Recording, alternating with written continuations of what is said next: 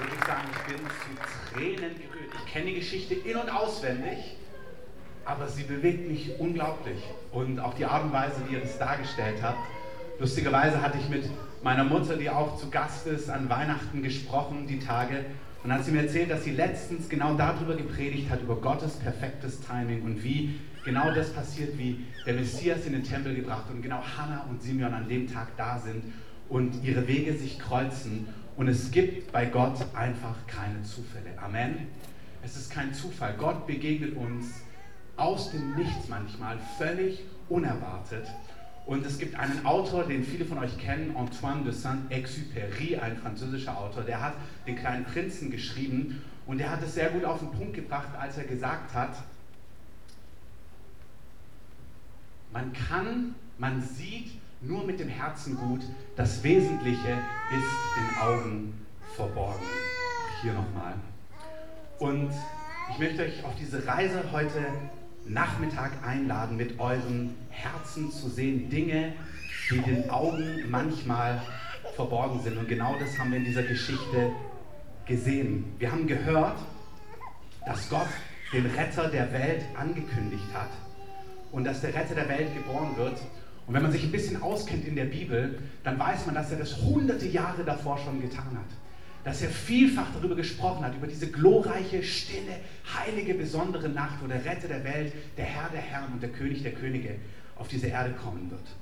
Und wenn ich mir das so ausmale, wie das aussieht, dann hätte ich mir das mit viel Tamtam glorreich ausgemalt. Ich hätte mir vorgestellt, dass CNN mit ihren ganzen Kameras dasteht, dass alles auf Facebook und Twitter nachzulesen ist, weil es eben das Ereignis ist, auf das alle warten, zumindest das jüdische Volk hat darauf gewartet, Tag und Nacht. Und wer die Geschichte ein bisschen kennt, ganz unterschiedlich, selbst die, die vielleicht sich selber nicht als Christen bezeichnen, haben doch irgendwann mal was von der Weihnachtsgeschichte irgendwo vielleicht gehört, dass eben Gott einem jungen Mädchen begegnet ist, Maria, und ihr durch einen Engel gesagt hat, dass sie den Retter der Welt zur Geburt bringen wird, dass sie die Mutter des Retters der Welt sein wird, dass ihr Kind Sohn des Höchsten genannt werden wird. Und sie wusste nicht, wie das funktionieren soll, weil sie noch gar nicht verheiratet war.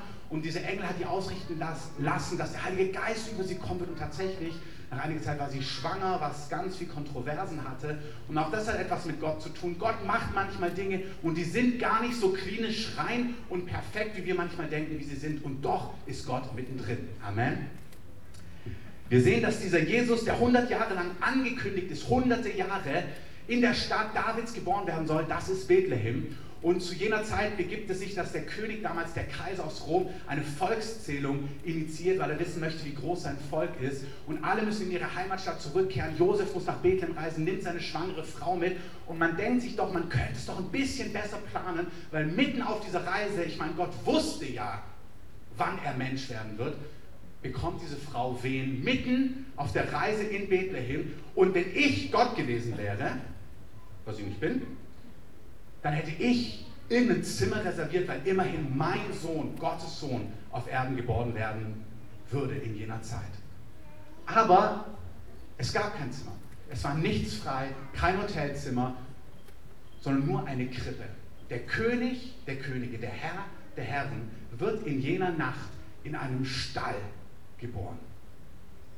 Das Wesentliche ist für die Augen unsichtbar. Wenn Gott in das Leben eines Menschen kommt, in das Leben einer Stadt, einer Nation, wenn Gott Weltgeschichte schreibt, macht er das oft viel unscheinbarer und man, könnt, man kann ganz einfach verpassen, verpassen, dass Gott Gewaltiges getan hat. Unser alter Bundeskanzler hat mal gesagt, beim Mauerfall, wenn der Mantel Gottes durch die Geschichte weht, dann muss man ihn ergreifen. Wer hätte gedacht, dass zwei Länder wie die Bundesrepublik Deutschland, die DDR, wieder vereinigt wird, auf solch eine Art und Weise, ohne Gewalt, mit Kerzen und Gebeten. Gott macht Dinge oft auf eine Art und Weise, die man ganz einfach verpassen kann. Warum? Weil Gott von denen gefunden und erkannt werden möchte, die sich wirklich nach ihm sehnen. Gott macht die Dinge auf eine Art und Weise, dass die ganz Schlauen, die ganz Cleveren, die ganz Geschickten, die ganz Theologischen, die ganz Religiösen, die ganz Gebildeten oder die ganz Stolzen ihn ganz, ganz einfach verpassen können. Aber die einfachsten Menschen, die ungebildetsten Menschen, die Sehnsucht nach ihm, nach Wahrheit haben, können ihn ganz einfach finden. Und in jener Nacht, von der wir gerade gehört haben, in der stillen, in der heiligen Nacht, lesen wir in Lukas 2, dass Gott dieses Ereignis ankündigt. Aber er kündigt es nicht an, wie gerade gesagt, über CNN oder ein Exklusivinterview bei der Frankfurter Allgemeinen, sondern er begegnet Hirten auf dem Feld, die nachts wach sind. Ein Engel erscheint ihnen und sagt, wir lesen davon in Lukas 2, der Engel begegnet den Hirten und spricht zu ihnen, fürchtet euch nicht, denn siehe, ich verkündige euch große Freude, die für das ganze Volk sein wird. Denn euch ist heute ein Retter geboren, der ist Christus, der Herr, in Davids Stadt. Also Gott, der Gewaltige, der Retter, der Herr der Herren, der ewige König, ist euch geboren in Bethlehem. Und nun macht Gott was Gewaltiges, was er auch ganz oft macht. Er sagt den Hirten, ich werde euch ein Zeichen geben. Das ist so ein wichtiges Ereignis. Es ist so entscheidend, dass Gott Mensch geworden ist, dass er gekommen ist, um Menschen zu retten. Er hat von einer Witwe jahrelang, jahrzehntelang beten lassen dafür, damit ihr ganz, ganz sicher wisst, dass ein Kind geboren ist, das der Retter der Welt ist. Gebe ich euch ein untrügliches Zeichen. Vers 12. Dies sei euch das Zeichen. Ihr werdet ein Kind finden, in Windeln gewickelt. Welch ein Zeichen. Gott sagt, ich tue was ganz Gewaltiges und ich beweise euch, ein Kind wird euch geboren, das der Retter der Welt ist und der Beweis ist, das Baby hat Windeln an und liegt in einem Stall. Und genau wie wir in der Geschichte gehört haben, denken wir uns, wirklich?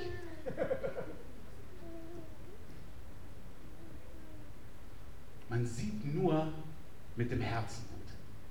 Das Wesentliche ist für die Augen unsichtbar. Es sind genau diese Augenblicke, wo du so etwas hörst, wo wir uns fragen, kann es tatsächlich sein, dass dieses unscheinbare Kind, was über Jahrhunderte prophezeit angekündigt worden ist, tatsächlich der Retter der Welt sein soll? Als der Erzengel Gabriel ein Kapitel vorher Maria begegnet und ihr das Kind ankündigt, sagt er, dieser dein Sohn wird groß sein und er wird Sohn des Höchsten genannt werden. Und der Herr, Gott, wird ihm den Thron seines Vaters Davids geben. Und er wird über das Haus Jakobs herrschen in Ewigkeit und seines Königtums wird kein Ende sein. Er sagt, dieser dein Sohn wird Gottes Sohn sein er wird den Thron Davids bekommen. David war damals einer der größten Könige, den dieses Volk Israel jemals hatte. Und sie bekommen diese Verheißung, dein Kind, das Gottes Sohn sein wird, den Gott in dich hineinlegen wird. Er wird diesen Thron besteigen, er wird gewaltig sein und sein Königreich wird beginnen und es wird kein Ende mehr haben. Und dieses Königreich ist viele Jahrhunderte vorher prophezeit worden vom Propheten Jesaja im Alten Testament. Und da lesen wir in Kapitel 11, in Kapitel 9.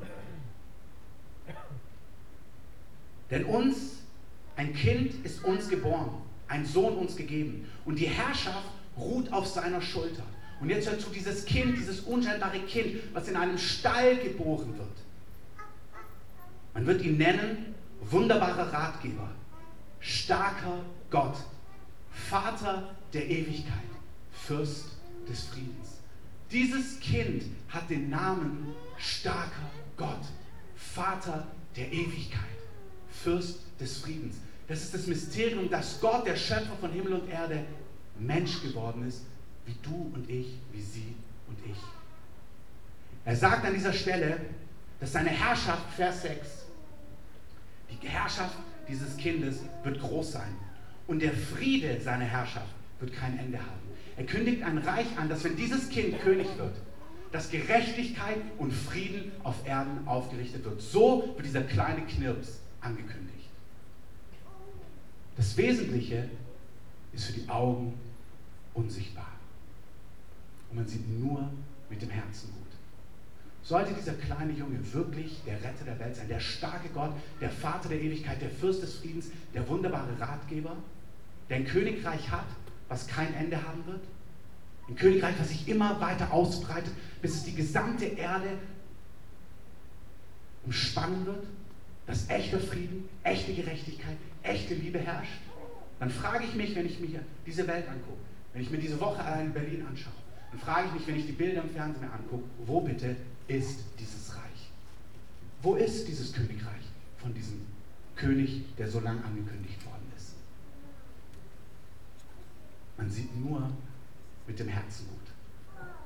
Das Wesentliche ist für die Augen unsichtbar. Unser Gott, der als Retter der Welt vor etwas über 2000 Jahren geboren worden ist, hat sich entschieden, seine Herrschaft nicht souverän zu etablieren auf Erden, einfach Gerechtigkeit zu bringen, Frieden zu bringen, von oben auf uns draufgelegt, sondern dieser Gott, der der Fürst des Friedens ist, der die Quelle aller Weisheit ist, hat sich entschieden, Herz für Herz und Mensch für Mensch zu gewinnen. Er sucht die, die sich von der Einfachheit und fast der Torheit seiner Botschaft überzeugen lassen. Uns ist ein Kind geboren. In jener Nacht, er ist der Retter der Welt. Wer schon mal vom christlichen Glauben gehört hat, die meisten von euch werden das, vielleicht sind sie auch Gast, heute wurden eingeladen und hören diese Geschichte zum ersten Mal auch in diesem Kontext. Dieser Junge, dieser, dieses Baby ist groß geworden, wir haben es gesehen in dem Videoclip. Und er hat viele Wunder getan. Er hat den Menschen gezeigt, wie Gott ist. Er hat viele geheilt. Er hat Tote auferweckt. Er hat Menschen befreit. Er hat Menschen Gnade und Liebe und Barmherzigkeit gebracht. Er hat ihnen gezeigt, wie der unsichtbare Gott wirklich ist. Und am Ende seines Lebens, nach circa 30 Jahren, wurde er an einem Kreuz wie ein Verbrecher hingerichtet, obwohl er der einzige Mensch war, der jemals ein perfektes, schuldloses Leben gelebt hat. Warum? Es gibt viele Menschen, bestimmt heute hier in unserer Stadt, in unserem Land, wir sehen das auch in solchen Tagen von Terror, wo Menschen sich solidarisieren und dieser Wunsch ist in allen Nationen, in allen Generationen, in allen Religionen vorhanden, dass Frieden und Gerechtigkeit aufgerichtet wird auf Erden. Viele Menschen versuchen ihr Bestes, um diese Welt, um dieses Leben zu verändern. Mit guter Motivation und mit gutem Gewissen. Das Problem ist, Gott möchte einen perfekten Ort schaffen, wo nichts Böses, wo nichts Ungerechtes ist. Wenn ich Teil von dieser Lösung sein will, um einen perfekten Ort zu schaffen, wo nichts Böses, nichts Ungerechtes, nichts Liebloses ist, muss ich selber perfekt und tadellos und ohne Schuld sein. Und die Bibel sagt uns, dass es keinen Menschen gibt. Es gibt keinen einzigen Menschen, der ohne Fehler ist. Vielleicht gucken Sie auf Ihren Nachbarn oder auf Ihre Schwiegermutter oder auf Ihren Lehrer von früher oder auf wen auch immer und denken, ja, wenn der ist wirklich schlimm. Und Sie sehen andere, die weit schlimmer sind als Sie und denken, ja, der macht dieses Leben, der macht diese Erde, der macht diese Stadt, der macht dieses und jenes wirklich nicht besser. Aber wenn alle so wären wie ich, das sagt natürlich keiner laut, aber tatsächlich ist es so, es gibt keinen perfekten. Und vielleicht haben sie nicht so viel Schuld in ihrem Leben, vielleicht haben sie nicht so viel Fehler in ihrem Leben wie andere, aber es gibt keinen perfekten. Wir alle haben unsere Fehler. Wir alle machen Dinge falsch. Wir alle versagen an unserem Gegenüber. Mancher vielleicht gewaltiger als ein anderer, aber wir alle versagen an unseren Mitmenschen. Warum ist dieser Junge, der der König der Könige ist, der Retter dieser Welt?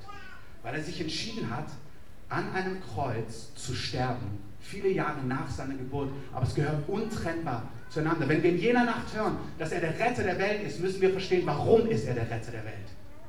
Weil er als perfekter Mensch sein Leben an einem Kreuz gegeben hat.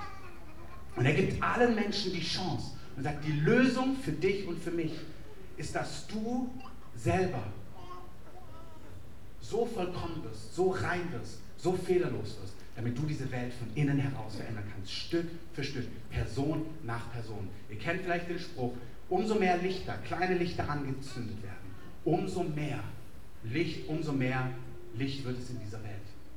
Gott will eine, eine, eine Herrschaft des Friedens aufrichten, nicht von oben herauf einfach auf uns indoktriniert, sondern Herz für Herz, Person für Person. Was ist die Lösung? Als Johannes der Prophet, der Jesus angekündigt hat, seinen Eltern angekündigt wird, auch per Engel, da lesen wir in Lukas ganz am Anfang, also da wird über Johannes gesprochen, dass er ein Prophet sein wird für Jesus. Und du wirst vor Jesus hergehen, um seinen Weg zu bereiten. Und du wirst den Menschen Erkenntnis der Rettung geben, indem du ihm sagst, dass ihre Sünden vergeben werden. Die Rettung der Welt besteht darin, dass die Sünden aller Menschen, meine und deine, meine und ihre, vergeben wird. Egal, ob sie riesengroß ist oder egal, ob sie klitzeklein ist. Die Lösung, die Rettung der Menschheit besteht darin, dass Gott den Menschen ihre Schuld vergibt. Und dadurch Herz für Herz verändert wird. Person nach Person verändert wird. Und nur wenn wir von Gott verändert werden, werden wir wahre Lichter, die diese Welt tatsächlich erhellen können, tatsächlich verändern können, tatsächlich transformieren können. Und damit komme ich zurück zu meinem Ausgangspunkt. Und Andreas, du kannst gerne schon nach vorne kommen.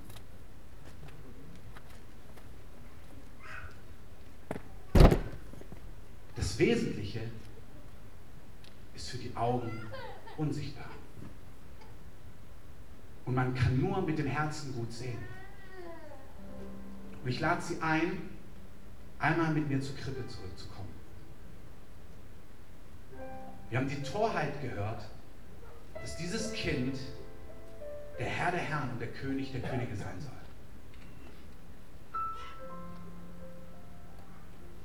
Diese Botschaft ist untrennbar verbunden mit dem Kreuz, was zum einen sagt, dass es keine Schuld gibt, dass es nicht gibt, egal wie klein, egal wie klitzeklein das Vergehen ist, es muss Torheit für manche. Wenn man sich selber anschaut und denkt, nee, eigentlich habe ich es doch ganz gut gemacht. Aber ein Gefäß mit Wasser ist nur rein, wenn es vollkommen rein ist. Selbst wenn es nur ein bisschen getrübt ist, ist es nicht mehr rein. Und wenn wir eine Welt wollen, voller Gerechtigkeit, voller Liebe, absolut ohne Schmerz, dann bekommen wir die aus uns heraus mit bester Motivation niemals zustande.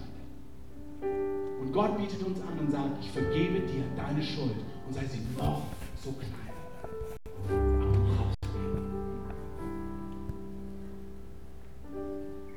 andere Seite ist ebenfalls eine Wahrheit. Gott sagt, egal wie groß, egal wie unentschuldbar, egal wie katastrophal deine Schuld und deine Sünde ist, kann sie vergeben und ich vergebe sie und ich wasche dich rein. Man sieht nur mit dem Herzen gut. Das Wesentliche ist für die Augen unsichtbar. Ich lade Sie ein, ich lade euch ein, euch mit mir hinzustellen.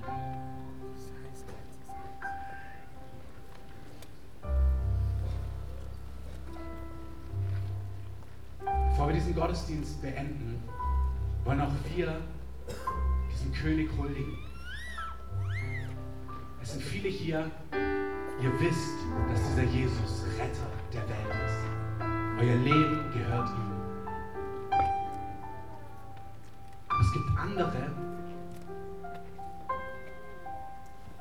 ihr wollt, dass diese Erde ein Ort des Friedens, der Gerechtigkeit, der Liebe wird. Bisher habt ihr es mit euren eigenen Mitteln, mit euren eigenen Wegen getan. Und Gott bietet euch an, ein wahrhaftiges Licht in dieser Welt zu werden. Nicht durch euch. Nicht, weil ihr Teil einer Kirche oder einer Institution oder einer Gruppe werdet, sondern weil ihr euer Herz öffnet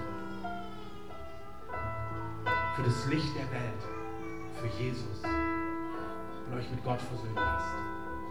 Indem ihr für euch umarmt, dass es keine Schuld gibt, die zu groß ist, als dass sie vergeben werden könnte, aber dass es auch keine Schuld gibt, die zu klein ist, als dass sie nicht vergeben werden müsste. Ich möchte einfach mit uns beten. Wenn sie, wenn du diese Entscheidung noch nie getroffen hast, dann ist diese Stille, diese heilige Nacht der perfekte Zeitpunkt, diesem König zu huldigen und zu bekennen. Du bist tatsächlich der Retter der Welt. Und du sollst heute mein Retter und mein König werden. Und so kommen wir vor dich, Jesus.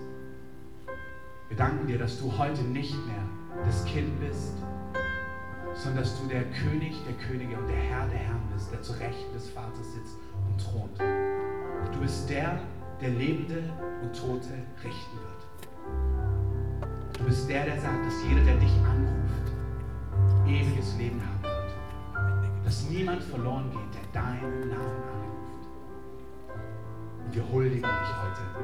Wir rühmen dich, wir ehren dich. Wir bekennen, dass dieses Kind, was vor etwas über 2000 Jahren im Stall geboren worden ist, tatsächlich der Retter der Welt ist, tatsächlich der König der Könige ist, der Messias, der von Gott auserwählte. Und wir vertrauen dir unser Leben an. Wir bitten dich, Jesus, lebe und sei in unseren Herzen und lass dein Licht in uns leuchten und durch uns in dieser Welt. Amen. Bevor wir diesen Gottesdienst mit einem Lied gleich beenden, möchte ich euch allen, Ihnen allen frohe Weihnachten wünschen. Wir werden euch gleich an der Tür ganz traditionell per Handschlag verabschieden.